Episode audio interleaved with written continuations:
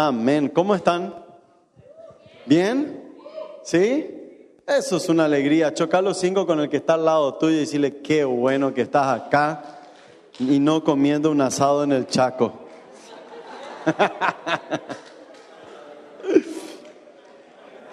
Me acabo de enterar de algo buenísimo. Había sido entre ustedes, hay un estudiante, no sé si hay más, de ingeniería en electricidad. ¿Cómo te llamas? Bianca, vos sos de los míos. Yo también estudié. Bien, Bianca, vamos todavía. Bianca sabe lo que yo aprendí hace muchos años atrás, que un motor eléctrico, ese, que vos, ese motorcito eléctrico que está en el portón de tu casa, por ejemplo, y vos apretar el botón y se abre y se cierra, o el motorcito eléctrico que tenés, que famoso abrir tu ducha para bañarte y vos escuchas, ¿verdad? En el, en el chaco ese es típico, ¿verdad? ¿Se escucha, verdad? Ese motor eléctrico, dice la ciencia física de la ingeniería en electricidad, que si acá yo me puedo mover, ¿verdad? Con libertad. Porque la otra vez que prediqué me hicieron atarme así al lado de este. Entonces, eh, dice que si vos moves el motor, no si él se mueve con energía eléctrica, sino si lo desenchufas y vos lo moves a lo que se denomina su velocidad nominal. ¿Qué quiere decir? A la velocidad a la que él gira cuando está enchufado. Si vos lo mueves a esa velocidad, él genera corriente eléctrica. ¿Sí? Y el profesor dijo esto, ¿y qué creen? Yo no le creí. ¿Sí? Y como yo no le creí, esperen que tengo que poner mi cronómetro. Como yo no le creí, ¿qué creen que hice? Me fui a mi casa, busqué un motor eléctrico, desenchufé y empecé a probar. Le puse un medidor de corriente eléctrica conocido como tester, le puse ahí, y giraba y giraba. Encontré una, eh, ¿cómo se llama? No es licuadora, la otra, exprimidora. ¿Vieron esas exprimidoras que giran despacito? Vos apretás así, hace así y va saliendo el juguito. Bueno, encontré uno de esos, me puse a probar, giraba, giraba, porque como por regla de tres simple, aquellos que les gusta la mecánica saben que por regla de engranajes, si gira despacito, quiere decir que yo lo puedo hacer girar rápido, en relación contraria, ¿verdad? Entonces, y no pasaba nada. Entonces yo dije, ya sé, como es muy, muy, muy, muy poquita la corriente, primero lo que no le creí, dije, viste, y ya pude este profesor, qué bola que era. Pero dije, probablemente sea tan poquito la corriente que no, el tester no logra mostrarme. Entonces, ¿alguna vez agarraste una pila de esas cuadraditas y pusiste en tu lengua? Sí, ¿verdad? Ese está muy bueno. Cuando están de campamento, no cuenten que yo dije esto. Y hay alguien de esos que... Ponele uno de esos, muy divertido. Y se siente la corriente eléctrica. Obviamente no te va a matar ni nada, al menos que tenga un bypass justo ahí a punto de morir. No te va a matar eso, son 9 voltios nada más.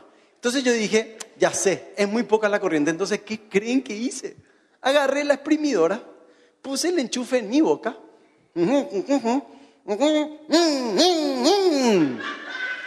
Y nada. No pasaba nada. Yo sabía que ese profesor no tenía razón.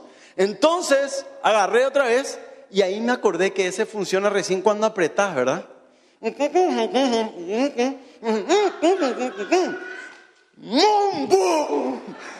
Literalmente volé contra la pared de la cocina y empecé a ver todo blanco así. Yo dije, oh, el cielo. ¿Sí? Y ahí me di cuenta que no era el cielo. Empecé a ver que estaba en mi cocina todavía. Y entonces ahí dije, claro, yo no apretaba, por eso no medía. Entonces ahí puse el tester, hice lo correcto, le di la vuelta y había sido, sí generaba 110 voltios, ¿verdad? Lo que... Desde esa vez hasta el día he logrado vivir con dos neuronas. El resto las maté todas esa noche. ¿Está? Entonces, tengo solo dos neuronas para un semejante tema que me pidieron hoy. Y yo voy a tratar de hacer lo mejor posible, ustedes sonrían, ¿sí? Y van a ir conmigo. Como es un tema muy espectacular, ¿Jesús el único camino o esperamos a otro? Es un tema apasionante, pero es muy complejo. Entonces ustedes van a tener que hacer la predica conmigo, porque las neuronas de ustedes funcionan seguro mejor que la mía. ¿Qué vamos a hacer esta noche? Esta noche vamos a ir por un camino muy especial. Va a ser un camino intelectual, analítico y al mismo tiempo personal y profundo. Así que, repite conmigo, intelectual, analítico, personal y profundo. Perfecto. Para eso, seguramente algunos de ustedes uh, se han encontrado en las redes sociales con el video que se hizo en un programa de televisión que se llama Políticamente Incorrecto, en donde se invitó a un exponente del judaísmo, un exponente del islamismo, un exponente del catolicismo y un exponente de la profesión de fe cristiana evangélica o cristiana bíblica, y de entre ellos estaba ahí como representante el pastor Emilio Agüero. ¿Cuántos vieron ese video en las redes sociales? Levanten su mano para saber si estoy hablando en chino básico o alguno lo vio. El resto solo lee su Biblia, no mira internet. ¿Qué andan mirando ustedes? Hmm. Hmm. No quiero ni preguntar. A modo de introducción, déjenme decirle algunas cosas. Nosotros vivimos rodeados y de hecho en ese video vuelve a surgir declaraciones como cada uno tiene su verdad, la importancia de la tolerancia, que la fe no tiene por qué ser racional, simplemente uno puede creer y punto. Son tres frases que, con las que te vas a encontrar en ese video si lo miras completo. No lo vamos a mirar completo esta noche, pero vamos a mirar algunos clips de ese video. Después ustedes pueden buscarlo en YouTube y mirarlo completo. Frases como, pero cada uno tiene su verdad, dijo ahí el conductor, que no me acuerdo ahora el nombre, siempre Luis Vareiro. Eh, frases como la tolerancia, van a escucharle a uno de ellos decir, lo importante es que nosotros somos tolerantes y todos son bienvenidos, todo está bien. ¿Sí? Y cantan, todo va a estar bien, Eviririo Firulai, ¿verdad? Todo así, ¿verdad? O frases como al final, eh, la fe, yo no sé para qué hay que tener una racionalidad sobre la fe, la fe es fe, uno cree y punto, no hay que dar explicaciones. El problema de todo esto es que vos y yo vivimos en un mundo que es literalmente un mar de ideas y necesitamos aprender a pensar sobre lo que creemos. Muchos de ustedes se han convertido de grandes eh, o de jóvenes en familias no creyentes. Pero muchos de ustedes vienen de familias creyentes. Si sos como yo, cuando hacía frío te, te tapaban con la Biblia, ¿viste? Así, ¿está? Y cuando uno viene de familias creyentes, yo ahora que tengo hijos, puedo decirte, los padres normalmente nos preocupamos mucho porque nuestros hijos caminen en la fe. Y en ese proceso de preocuparnos por esto, a veces consciente o inconscientemente, eh, hacemos un gran esfuerzo para que crean y entonces casi, casi que no le damos opción a pensar. Y casi que no hay, no hay rango de permitido para tener preguntas o dudas. No sé si te ha pasado así. Pero ¿por qué Jesús no más? Cállese, Jesús y listo, amén, gloria a Dios, reprendo todo espíritu y vos. Bueno, nunca más pregunto, ¿verdad? El problema es que vos viví en ese entorno donde casi, casi que a veces está prohibido hacer preguntas, a veces está prohibido eh, empezar a analizar lo que uno cree y venís a la universidad y empezás a estudiar a la universidad y se para tu profesor de filosofía, PhD, doctorado en Harvard, no sé qué, y dice, porque la fe es solamente un lavado de cerebro y esta idea de Jesucristo es nada más que un mito. Y vos así, ¿y ahora qué hago? Y entras en un conflicto. Entonces, lo que queremos hacer hoy es aprender a entender que si bien la fe definitivamente tiene aspectos que no va a poder explicar al 100%, también la fe tiene muchos aspectos en los que nosotros podemos pensar, meditar, entender y tener principios históricos, filosóficos, bíblicos para creer en ella. Y por eso aclaré en el comienzo que tengo solo dos neuronas, porque yo creo que hay gente quizás mil veces más capaces que yo para explicar todo esto. Pero antes de ir al siguiente paso, le dije, vamos a ser racional, analíticos, pero también profundos. Hace unos dos años atrás, más o menos, terminó un evento de Discover y viene un hombre y me dice, quiero decirte una palabra. Sí, gracias. Yo siempre escucho. Yo tengo por política personal, yo escucho, después voy, oro, la analizo, pero muchas veces por ser predicador me pasa que me voy a un lugar y alguien viene y me da una palabra, ¿sí? quiere darme una palabra y me parece algo hermoso. De hecho, yo creo profundamente que Dios sigue hablando, que Dios sigue usando toda persona para darme una palabra y no, no importa si es un niño, un adolescente, un joven un anciano, Dios puede usar a cualquier persona, no en el sentido de cualquiera, sino cualquier persona en el sentido de toda persona puede ser usada para darme una palabra. Yo no me creo ni más ni menos. Así que yo escuché y el hombre me dijo, solamente quiero animarte a que creas, que confíes en Dios. Nunca dudes, nunca dudes. Gracias, le dije, ¿verdad? Me quedé así como raro, ¿por qué me dijo eso, verdad? Y increíblemente, después de esa palabra, por los siguientes meses, entré en una etapa de demasiadas preguntas dentro de mí sobre mi fe, sobre Cristo, sobre lo que creo, sobre lo que practico. Y miren que estoy siendo totalmente vulnerable con ustedes. Siendo director de Discover, estaba dentro mío en un proceso. Yo decía, ¿este hombre vino a darme una palabra de Dios o era un satanista que vino a tirarme una, unas cosas raras? Después me enteré que estaba metido antes en satanismo el hombre. No sé si se convirtió o no se convirtió. Quizás ya era creyente, pero todavía Satanás de vez en cuando le decía, dame una manito en algo. No sé yo qué pasó ahí. Lo que sé es que entré en un proceso. Un proceso que al final se volvió muy apasionante en mi vida de entender, comprender y experimentar a Dios en persona. ¿Está? Entonces, dado esto, yo quiero hacer lo siguiente. Tres reacciones o cuatro reacciones que solemos tener ante preguntas, dudas o aún ataques, porque a veces pasa que... ¿Cuántos de ustedes son universitarios? Levanten su mano. Van a algún tipo de universidad, aunque sea de panchero electrónico, pero algo. Alguna cosa que estudien por ahí, ¿verdad? Genial. a veces pasa que hasta atacan, ¿no? vos veo sos cristianos, a vos eh, eso de todo. Y vos te sentías así, hey, espera, yo no le dije nada a nadie, ¿por qué me atacan? Y reacciones que a veces tenemos que no son sanas, la reacción de, está bien, cada uno puede creer lo que quiera. Mm, sí, en realidad somos libres de creer lo que querramos, ¿cierto? Pero no está bien en qué sentido. Si tu convicción de fe es profunda en que Cristo es el único camino, verdad y vida, saber que hay personas que te rodean que no han tenido un encuentro con Cristo y no han podido tomar una decisión sabia, consciente y voluntaria sobre creer o no creer en Cristo, entonces te tiene que perturbar. No puedes vivir con, está bien cada cual crea, mientras que no me molesten, no hay problema. No podemos vivir con eso.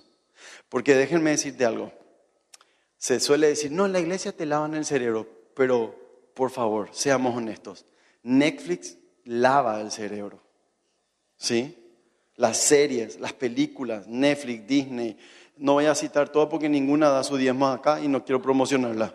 Entonces, lavan el cerebro, hasta Coca-Cola. No sé cómo explicarte, ¿verdad? La otra es, eh, todo eso es macanada, macanada nomás. No, no, no es macanada. Son formas de pensar que aíslan, levantan muros en contra de las personas hacia Dios y que la palabra de Dios nos llama a nosotros a derribar todo muro de altivez que se levante en contra del conocimiento de Dios. Entonces nosotros no podemos pasar como, macanae, macanae, vamos a jugar por fútbol, vamos a estudiar matemáticas, vamos a rendir química. Mientras no me afecte a mí, que piensen lo que quieran. Yo me senté con mi grupo de jóvenes una vez y empecé a preguntarles cosas sobre fe y, críticas y cosas por el estilo y ideas, ¿verdad? Sobre ideas que tengan que ver con aborto y cosas por el estilo. Y dicen, mientras que a mí no me afecte está bien. Y yo le digo, pero ¿por qué está bien o por qué está mal? Y no sé por qué está mal y por qué está bien, pero ¿quién te dijo a vos? Y empecé a hacerle preguntas hasta que en un momento se quedaron así y dice, y no sé, pienso nomás así, pero ni sé por qué pienso así. Eso no, estas son reacciones muy inmaduras para un hijo de Dios que anhela ser luz. ¿Estamos bien hasta acá? ¿Van funcionando mis neuronas para darme a entender? Díganme 220. Si me entendieron hasta acá, me di a entender bien hasta acá, díganme 220. Porque esta noche quiero que te electrifiques en el Señor. Amén, hermano. Yo no puedo ser serio mucho tiempo de corrido, me hace mal. Ahora, Vamos a ser, dije, intelectual, analítico, personal y profundo. Dice la palabra de Dios, en cambio, adoren a Cristo como el Señor de sus vidas. Si alguien les pregunta acerca de la esperanza que tienen como creyentes, estén siempre preparados para dar una explicación. ¿Qué dice el texto? Estén siempre preparados para qué? Para dar una explicación. Mirarle que está al lado y decirle, esto no se trata de ganar una discusión. No se trata de ganar una discusión. Un hombre que fue un gran, pero gran, gran hombre de fe y apologeta, decía siempre, ¿de qué me sirve ganar una discusión y perder un corazón? ¿Sí? No se trata de ganar una discusión, solamente se trata de que cuando una persona te diga qué es lo que vos tenés que te hace tan diferente, vos puedas decir, esto es mi fe. De eso se trata. No de entrar en pelea, en discusión, yo te gano, me ganado, yo sé más que vos, vos sabes menos, pero vos sos ignorante, pero vos sos más ignorante, 3 a 0, le voy a llamar, porque entramos en pelea tipo niño, ¿viste? Cuando te peleaban en el colegio, le voy a decir a mi papá que te pegue. Y el otro te decía, yo le voy a decir a mi papá que te pegue, pero mi papá es más grande que el tuyo y el mío es más grande que el tuyo. No se trata de eso. Se trata de una, poder exponer fe. Una experiencia que yo personalmente tengo con eso es que yo me propuse siempre, y no siempre me es fácil, pero siempre que puedo, ser súper atento a los cajeros del supermercado. Porque viste que los cajeros del supermercado reciben todo. ¿Sí? Todos los mal humor de la semana eh, se come el cajero. Y encima si está mal el precio, una cosa, no, por acá, acá, siempre me roban. Y el cajero así, pobre, te mira después de ocho horas estar sentado en esa silla, mirándote con cara y ¿qué quiere que yo haga si yo no le pongo los precios a las cosas? No es mi culpa, ¿verdad?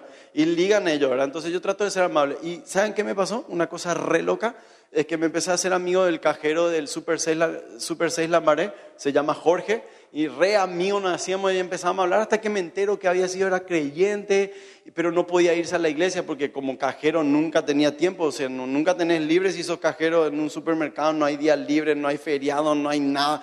Y me decían, demasiado quiero crecer espiritualmente, pero no puedo.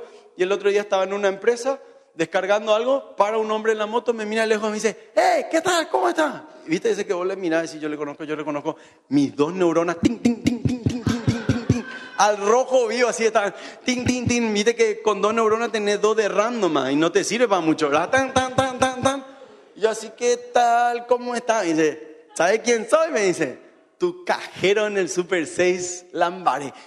Sí, ahora me acuerdo, le y me acordé después de su nombre, Jorge. ¿Qué tal con Feliz estoy, me dijo. Porque ahora me mudé a esta empresa Trabajo hasta los viernes, los sábados y los domingos me puedo ir a la iglesia. Estoy estudiando la Biblia en esta empresa porque tienen capellanes. Estoy estudiando. Encima el capellán es mi amigo. Feliz estaba el hombre. Qué gozo fue para mí saber que yo podía dar testimonio de mi fe con el cajero del supermercado. Porque encima si haces compras grandes, cuando tenés, tenés hijos ya se compran, no hace como la de ustedes, tres galletas, una leche y vamos para la semana. Cuando tenés hijos, compra un montón, ¿verdad? Tenés tiempo para hablar y él no se puede ir a ningún lado y vos tampoco. Así que da testimonio a tu fe. Entonces, vamos a ver algunos clips del, del video y con eso arrancamos. Creemos en Jesús, en María. Hay un capítulo entero en el libro sagrado del el Sagrado Corán que habla sobre María. Hay, Jesús está mencionado con nombre más de 30 veces en el Sagrado Corán. O sea, un profeta que amamos, que es muy importante, quien nosotros no celebramos el nacimiento ni la muerte, pero celebramos su vida y lo que nos enseñó. Y Jesús en el gran mandamiento, es, también los musulmanes creen lo mismo, enseñó que alguien le acercó y le preguntó, ¿cuál, oh maestro, cuál es el gran mandamiento de todos? Jesús le respondió, sabiendo que esa persona quiere un resumen, ah, le dijo que el gran mandamiento de todos es que tu Dios es único. Amarás tu Dios sobre todas las cosas y amarás tu prójimo como a ti mismo. Y es lo que el Señor Jesús nos enseñó, es lo que el, eh, el santo profeta Muhammad la paz y las bendiciones sean con Él, nos enseñó, o sea, todas las religiones enseñan tener esa conexión con Dios. Y es lo que celebramos nosotros. Para los musulmanes entonces Jesús fue un profeta. Un profeta de Dios, sí. Un profeta de Dios. Sí, sí. O sea, el principal profeta obviamente es Mahoma. Muhammad. Sí. Ajá. Pero él, eh, eh, Jesús fue un profeta más. Sí, creemos en Abraham, en Moisés, en Isaac, Ismael Ajá. y Jesús. sí. O sea, toda la historia hasta Jesús, digamos, eh, es, eh, eh, es la misma que la de los cristianos, solo que para ustedes Jesús es un profeta. Así mismo. Pausa. Estamos en una era, vieron que ahora está de moda poner un video y alguien está al lado y reacciona al video. ¿Vieron que está de moda eso? Bueno, genial. Ahora quiero que formen grupos de dos o tres y reaccionen ustedes a este video. Hagan sus propios comentarios. Uh, ahora había sido yo no soy el único que tiene dos neuronas. Ah, ahora la de ustedes están así. Dale, reacciones entre ustedes. Vamos, vamos.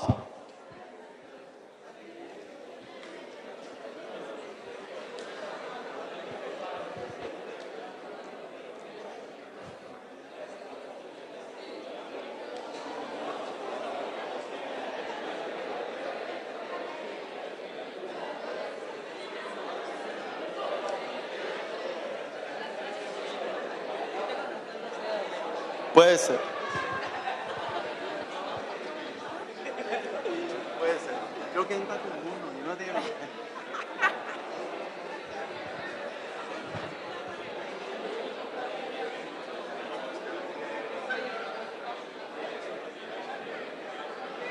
Se escucha. Súper está.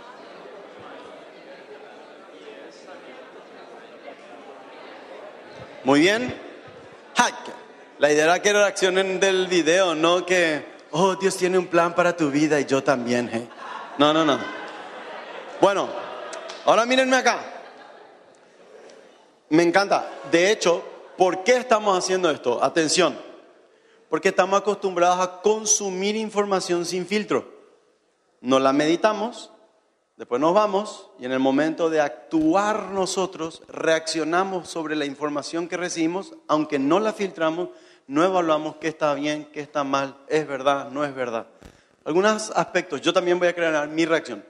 Ustedes generaron la de ustedes y está bien, no vamos a escucharla de todo porque no nos vamos a ir más. Pero déjenme, ¿notaron que él dijo, no celebramos ni el nacimiento ni la muerte, celebramos su vida?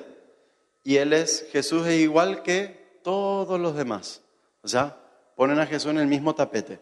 Suena muy bonito, pero el punto justamente es que al celebrar nosotros como hijos de Dios su nacimiento, reconocemos que es hijo de Dios porque nació en forma milagrosa. A celebrar su muerte y resurrección, reconocemos que Él se autodeclaró Dios y demostró esto en la resurrección. Al ponerlo todo en el mismo nivel, es como todo muy lindo, pero no sirve para nada. ¿Entienden el punto? Y acá viene un aspecto importante. Entonces un profeta más, le dijo el periodista. Sí, por eso es que hay una diferencia con Jesús. En esta, cuando miren completo este video, es muy interesante porque literalmente Jesús arma un desastre en, en la entrevista. ¿Por qué? Porque al final todos tuvieron que dar una respuesta de quién es Jesús para ellos. Y para algunos es simplemente un profeta. El problema es que Jesús no se declaró como un buen hombre profeta que ayudó a las naciones a pensar mejor sobre el ser humano. Jesús se declaró Dios y nadie se anima a declararse Dios. O sea, cualquiera de nosotros puede levantarse y decir, hola chicos, ¿qué tal? Yo soy Dios. Pero si vos te declarás Dios, tenés que hacer algo para demostrar que sos Dios. Este es el punto. Él se autodeclara Dios. Muchas personas van a encontrar en muchas religiones o en muchos pensamientos gente apuntando a algo, a una deidad, a muchas deidades, porque están los monoteístas, los panteístas que dicen todo es Dios, hay muchos dioses, el Dios Sol, el Dios acá, todos apuntando a algo, pero no van a encontrarse, fácilmente no van a encontrarse con alguien que diga, yo soy Dios y lo voy a demostrar. Acá viene un punto neurálgico. Y él dice, todas las religiones buscan esto, conectarte con Dios. Y eso es totalmente correcto. Religión, viene la palabra religio, que quiere decir religar, o sea, reunir. Y es, la religión es básicamente, en forma muy sencilla, todo esfuerzo humano para volver a estar con Dios. En el caso de las religiones monoteístas que creen en un Dios o en muchos dioses, es volver a estar con una deidad. En el caso de la religión ateísta, es que no creen que haya un Dios, entonces buscan ligarse con el cosmos, con la sociedad y con ser más buenas personas en lo normal, ¿verdad? Al menos que sea fanático, pero en el fanatismo no, no estamos hablando ahora, ¿sí? Ahora, es muy interesante porque esa es la diferencia con Jesús, otra vez. Jesús no plantea una religión en donde es el hombre haciendo un esfuerzo a acercarse a Dios. Jesús plantea todo lo contrario, es Dios haciendo el esfuerzo de acercarse al hombre en Cristo Jesús. Por eso hay que conocer la palabra, porque la palabra dice, le dijeron los discípulos, mostranos al Padre. Y Jesús le dice, acá estoy. Si me vieron a mí, ya está. Eh, no, sí, ya está. Loco era. Yo sé que cada uno de estos aspectos se puede profundizar más, pero déjame despertar en vos este principio. Hay que aprender a pensar sobre la fe. La fe no es algo que vos venís a cantar tres coros ah", y te nomás. Encima coros tremendos que hoy cantamos, me encantaron. Las letras, ¿ustedes notaron lo que eran las letras? Eran de verdad demasiado profundas. Vos acabas de cantar que no va a volver atrás, acabas de cantar de que Él murió y resucitó, de que Él nos dio libertad, que la iglesia se levanta por fe después de la resurrección. Acabas de cantar un montón de verdades demasiado profundas, pero tenés que pensarlas. No es solamente una linda melodía, no es solamente que lindo y que churro el baterista, es, hay que pensarlas. Ese fue para vos, mi amigo. Porque los bateristas somos lindos. Algún día fui baterista, por eso. Siguiente parte del video, miren qué interesante. ¿Existe, es decir, la resurrección? ¿Jesús resucita, el profeta que muere y resucita o no? En um, Islam y nunca fue la historia de Dios que alguien resucita después de la muerte. La, la, historia que tenemos es que um, Jesús fue colgado sobre la cruz. Él no quería estar en la cruz. Rezaba a Dios para salvarle. Uh, y él sobre la cruz dijo, Ili, ili, oh, oh, Dios, oh Dios, ¿por qué me has abandonado? Sí. O sea, es algo que no quería estar. Entonces pero de igual forma le colgaron en la cruz, quedó en la cruz unas horas. La cruz generalmente lleva tres a nueve días para matar a alguien, porque te mata por sed, por, hambre. Le bajaron de la cruz, parecía muerto, pero alguien se lanzó a su costado, salió agua y sangre, que científicamente significa que su corazón está todavía lateando. Ah, vino una tormenta, creo, y todos se dispersaron del lugar. Algunos compañeros le llevaron una tumba, vino un médico, Nicodemas, ah, puso remedios, medicinas y salió. Para nosotros era inconsciente, no murió. Ah. Se quedó inconsciente, se curó en tres días y, y salió. No le voy a pedir reaccionar porque ya reaccionaron. Ahora, Volvamos al principio, no se trata de ganar una discusión. Nos reímos acá, pero vos vas a escuchar a gente decir esto y vos no podés reírte. Pero hacete preguntas que podés hacer preguntas a otros. En esa época, una persona que es latigado, recibe látigos, 39, con un látigo especial que tenía pedazos de hueso y eh, ¿cómo se dice? Como piedras, pero de, hierro, ¿sí? Con puntas. 39 de eso en la espalda. Al punto de que literalmente, porque esto no lo cuenta solo la Biblia, lo cuentan muchas otras personas. Literalmente cuando te, la mayoría de las personas literalmente no sobrevivían a ese proceso de tortura. Por eso se hablaba de 39, no de 40, porque se decía que con 40 te morías sí o sí. Le daban 39 para no matarlo todavía. Literalmente arrancaba parte de su piel. Él dijo ahí, en el costado, pero la Biblia es clarísima de que es en el costado izquierdo, donde le pone una lanza por debajo para llegar al corazón. ¿Por qué esto? Porque es cierto que la cruz, fíjense cómo combina verdades, pero no completas. Es cierto que la cruz tardaba, a veces no morían enseguida, eso es muy cierto, pero la costumbre judía de esa época era que no podía quedar nadie crucificado en el día sábado, Por eso lo que hacían era quebrarle las piernas para que no puedan sostenerse, porque el problema de la crucifixión era que morías por afición, entre otras cosas, porque al estar colgado ya no podías respirar y te sostenías con tus piernas hasta que ya no dabas más. Al quebrarte las rodillas ya no te podías sostener y morías más rápido. Pero había una profecía muy clara de que a Jesús no le iban a romper ni un hueso. Por eso le ponen la lanza. Y podés buscar en internet también, hay muchísima información de un montón de doctores que hacen un análisis completo de las gotas de sangre, de todo lo que pasa a Jesús. Y una de las conclusiones a la que llegan varios de ellos es que al salir agua y sangre es un reflejo de un corazón reventado. ¿Sí? Lo que da a entender claramente de que murió. Pero suponiendo que no murió, ¿Cuántas probabilidades tenés con la medicina de esa época en tres días salir caminando después de eso? Encima, él está basando esa teoría en una teoría de que Jesús no solamente salió caminando, se fue a la India a vivir con María en tres días. Es interesante. A lo que voy con esto es, ¿se trata de ganar una pelea? No, se trata de reflexionar. ¿Sí? Opa, ¿qué fue eso? Estamos viendo allá Video Manager. Miren lo que dice la Biblia. Entonces le preguntan a él, pero ustedes todos creen en el mismo Dios. ¿Vieron? Alguna vez te preguntaste, entonces los musulmanes creen en el mismo Dios que nosotros, ¿verdad? Porque si conoces la historia bíblica, nacen desde Abraham, Isaac, desde Isaac, ¿verdad? Ahí estoy. A veces yo, me mezclan todos los, los Abraham, Isaac y Jacob. Desde Isaac Vieron que él tiene un hijo con, Abraham tiene un hijo con la criada, no con Sara, y ese crea un problema porque las mujeres empezaron a competir. Desde esa época ya miraban la ropa de la otra. Y ta, ta, ta, ta, ta, ta, ta, se pelean tanto que los manda afuera y Dios le dice que va a ser de ellos una gran nación. Y algunos entonces dicen, bueno, es el mismo Dios.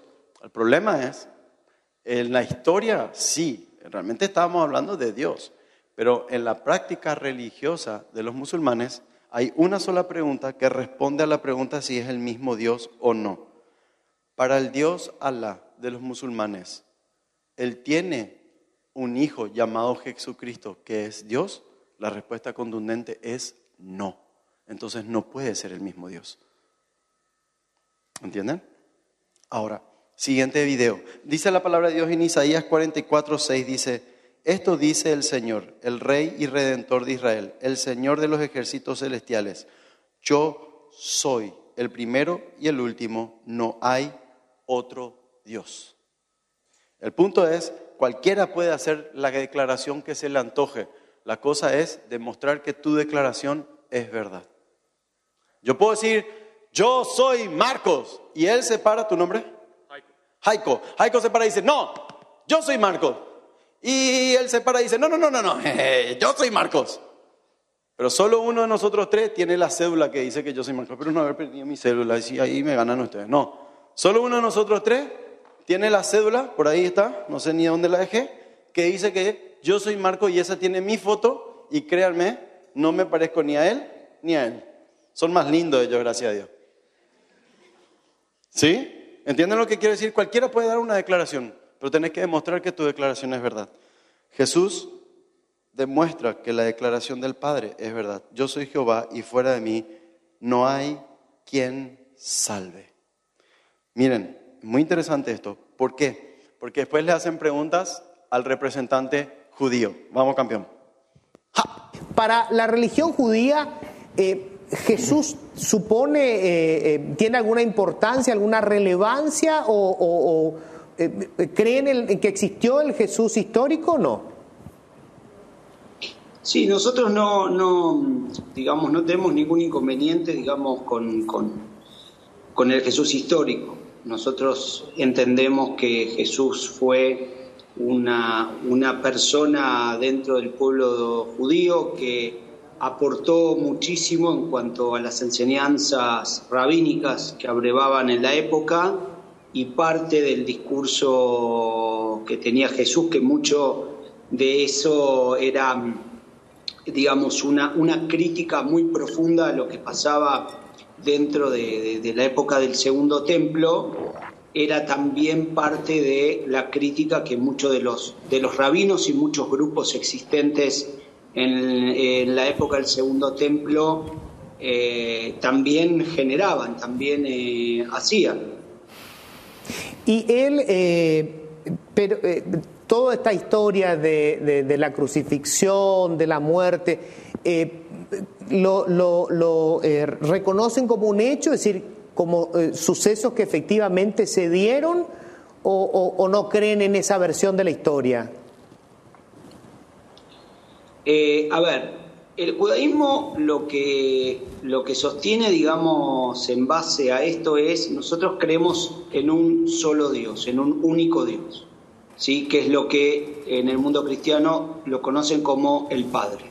Nosotros no creemos en ningún intermediario ni en ninguna eh, emanación divina en lo humano más allá del alma que habita dentro de la persona. Interesante. Tienen un minuto para hacer su reacción a, esta, a este comentario. Hmm. Eh, ahora está interesante.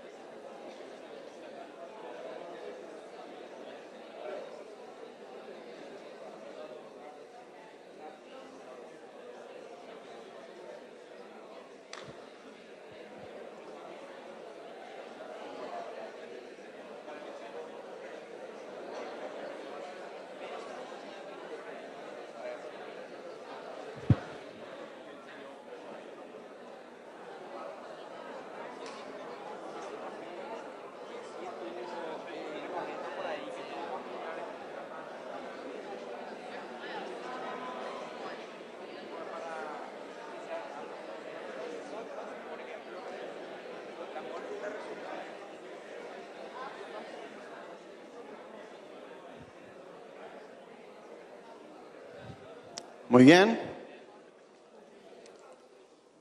Voy a, por una cuestión de tiempo, a él le preguntan si ellos creen en Jesús como el que el Mesías o ellos siguen esperando un Mesías. Después todo, pueden verlo en su casa. Y la respuesta del rabino es, nosotros creemos en doce expresiones del Mesías y en la del Redentor es el descendiente de David. Es interesante porque en las Escrituras, ¿qué dijo el ciego Bartimeo? Jesús, hijo de David, ten misericordia de mí. ¿Y qué hizo Jesús? Actuó en base a esa declaración y lo sanó. El punto de las sanidades es que es parte de la manifestación profunda del reino de Dios para ese tiempo y para hoy. No vamos a entrar en ese porque es todo un tema más. Pero para el pueblo judío, cuando alguien declaraba, tú eres Cristo, el Hijo del Dios viviente, tú eres Jesús, el Hijo de David, y éste tenía dominio sobre las enfermedades, dominio sobre la naturaleza, esto era claras representaciones de Dios. No se olviden que ellos tenían en su memoria colectiva la salida de Egipto, donde ocurrieron diez plagas que eran manifestaciones sobrenaturales en la naturaleza en contra de los dioses egiptos de la época. Muy loco para ellos eso. Y ahora por eso es que cuando Jesús está en la barca y le dice, viento, para un poco, tenemos que llegar al otro lado. Ah, sí, perdón, señor, ¿verdad? Para el viento, en versión Marco Bernardini, ¿sí? Lluvia, ya, listo, estamos, ya está. Y los discípulos que dicen en ese momento, ¿quién es este a quien el viento y el agua se le sujetan? ¿Por qué? Porque para ellos, en su pensamiento colectivo, estaba claro que el que sea Dios tenía control sobre la enfermedad, control sobre la naturaleza, control sobre todo. Por eso, para Jesús, todas estas eran manifestaciones demasiado poderosas. ¿Y qué dice la Escritura? Deja muy claro a Jesús, hijo de David. Por eso los escritores bíblicos se preocuparon por mostrar la genealogía de Jesús. Pero es interesante que tanto musulmanes como judíos, no cristianos, porque todos conocemos a Steve en Discover, que es un judío mesiánico, o sea, él es judío, pero cree en Jesucristo como el Señor y el Salvador de su vida. Por eso es tan interesante que todos en algún momento de su vida y su historia tienen que dar una respuesta con respecto a quién es Jesús. ¿Es un loco? ¿Es un lunático? ¿O es el Hijo de Dios? ¿Es una linda historia? ¿Un gran profeta? ¿O realmente no hay otro camino al Padre si no es por Él? Y en unos minutos más, vos y yo vamos a tener que hacer la misma respuesta. ¿Quién es Jesús para tu vida, para mi vida? Ahora, miren a Emilio cuando le preguntan a él sobre Jesús, vamos a mirar lo que él dice, es muy claro.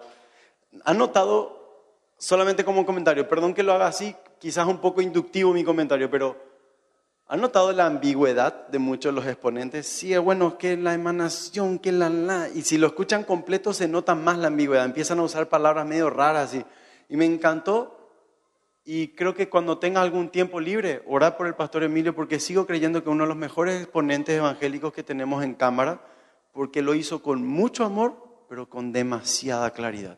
Vamos a mirarlo. Los El de- judíos siguen esperando No, un ese Mesías. ya no campeón. Para, por cuestión de tiempo, uy, vamos Es lo que justamente siguiente. Juan el Bautista, cuando Jesús viene al, al Jordán a bautizarse, dice, he ahí el Cordero de Dios que quita el pecado del mundo.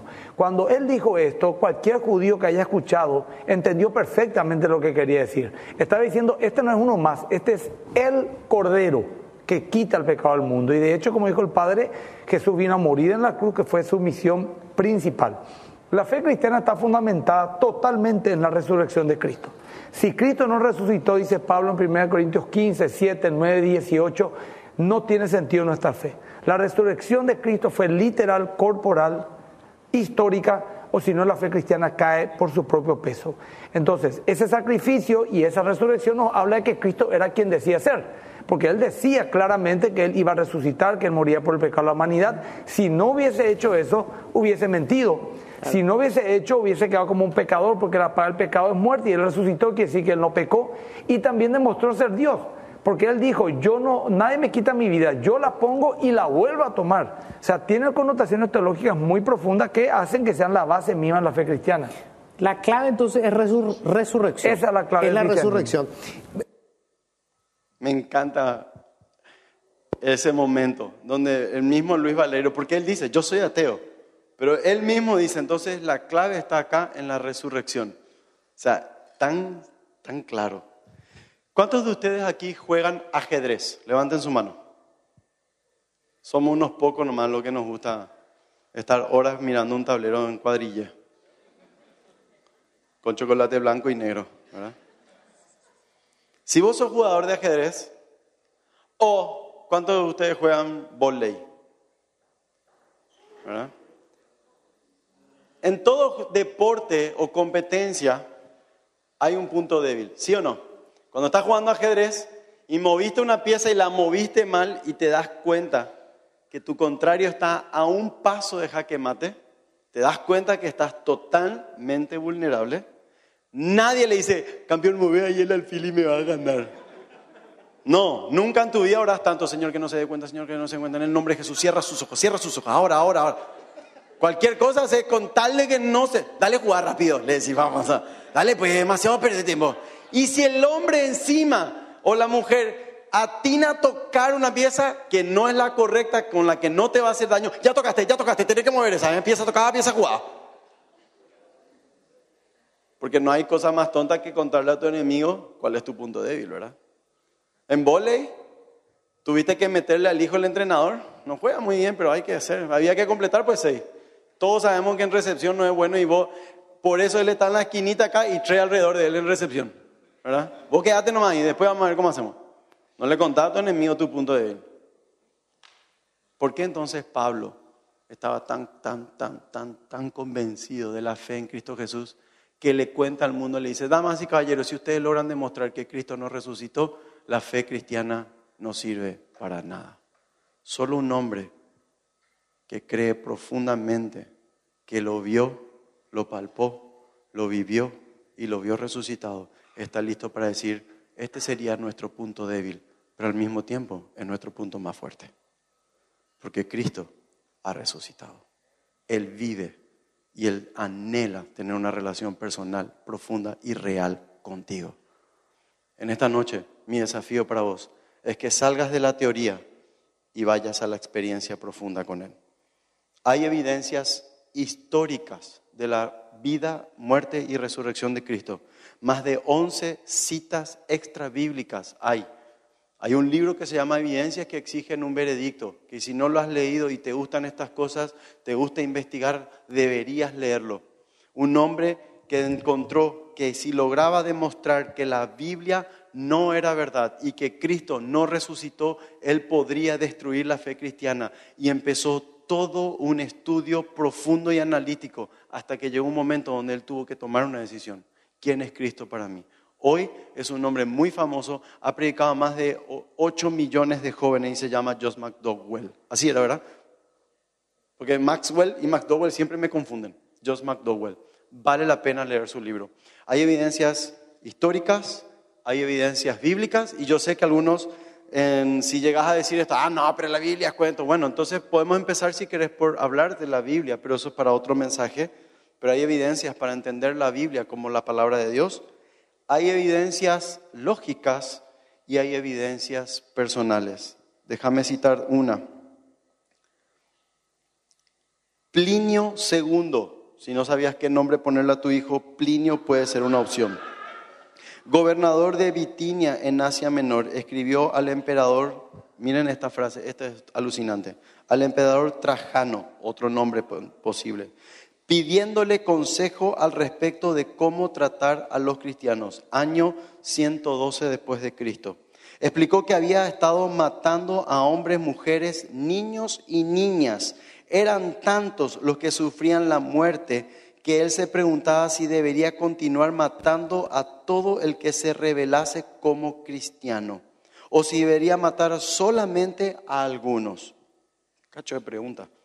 Explicó que había hecho que los cristianos se inclinasen ante estatuas de Trajano.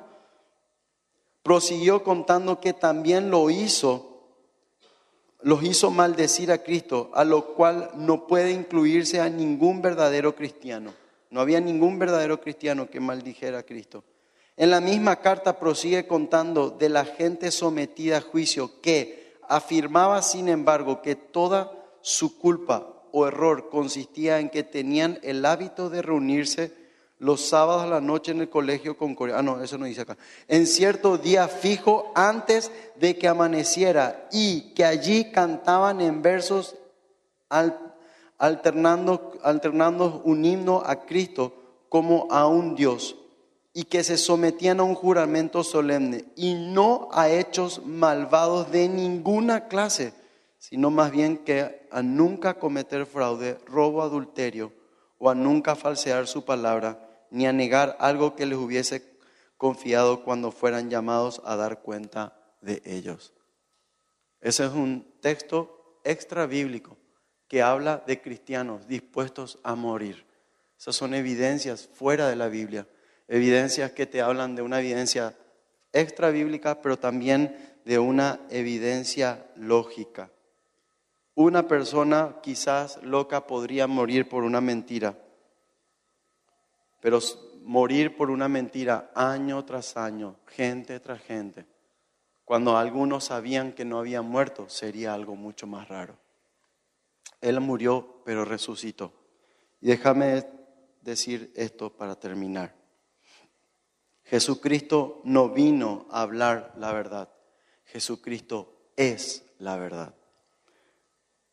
Eh, Juan el Bautista, el primo de Jesús, su primo, con quienes jugaran PlayStation cuando eran adolescentes, su primo, ¿sí? con el que whatsappeaba y le decía, mira loco que estoy en la cancha. Su primo, con quienes compartían. Su primo que fue el que tenía el llamado de preparar el camino al Señor. Su primo el que le bautizó.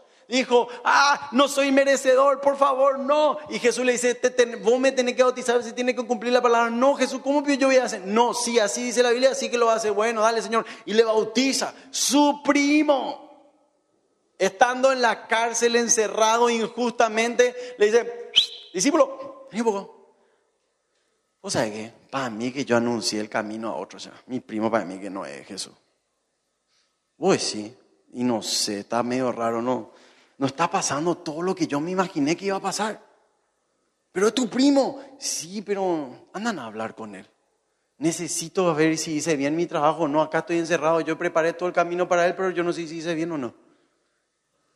Y el discípulo de Juan se va junto a Jesús y le dice, en ese preciso le pregunta, Jesús, los discípulos de Juan encontraron a Jesús y le dijeron, Juan el Bautista nos envió a preguntarte, ¿eres tú el Mesías a quien hemos esperado o debemos seguir buscando? En ese preciso momento Jesús sanó a muchas personas de enfermedades, dolencias y expulsó espíritus malignos y les devolvió la vista a muchos ciegos. Luego le dijo a los discípulos de Juan, regresen a Juan y cuéntenle lo que han visto y oído. Los ciegos ven, los cojos caminan, los que tienen lepra son curados, los sordos oyen, los muertos resucitan y a los pobres se les predica la buena noticia. Y agregó, Dios bendice a los que no se apartan por causa de mí. Damas y caballeros con todo respeto y toda humildad, Jesús está presente hoy aquí y exige de nosotros una clara respuesta. ¿Quién soy yo para vos? ¿Es una religión? ¿Es una costumbre? Porque como no tenés muchos amigos todavía, entonces venís los sábados acá porque no te podés nomás ir a otro lado. O venís acá porque estás convencido que Jesucristo es el Señor y el Salvador de tu vida. Ha muerto, pero ha resucitado. Él vive y no hay otro camino, no hay otra esperanza. Te invito a que cierres tus ojos mientras que la banda va pasando. Vamos a cantar una música en momentos más. Pero yo quiero que vos ahí donde estás, por favor, te acerques a Jesús. Quizás hay momentos donde como a mí o a Juan el Bautista te entraron las dudas. No hay mejor recurso que volver a Cristo con ellas. Si ustedes notan en las escrituras, van a notar que todo hombre que se acercó honestamente a Dios, con dudas, con preguntas, aún Tomás, no recibió rechazo, sino recibió respuestas con claridad. Si en esta noche hay una sola persona, solo una, que vino y tiene, está pasando en un tiempo de dudas, todo lo que hicimos esta noche va a valer la pena si vos hoy podés ir a Cristo y decirle, Señor Jesús, estoy acá, pero no te voy a mentir, hay momentos donde tengo dudas y todo lo que creo, todo lo que me enseñaron a creer es verdad. Si hay solo uno, valió la pena. Porque muchos de los otros que estamos aquí, que ya hemos vivido esta experiencia y que creemos en Cristo Jesús, nos reunimos acá por vos.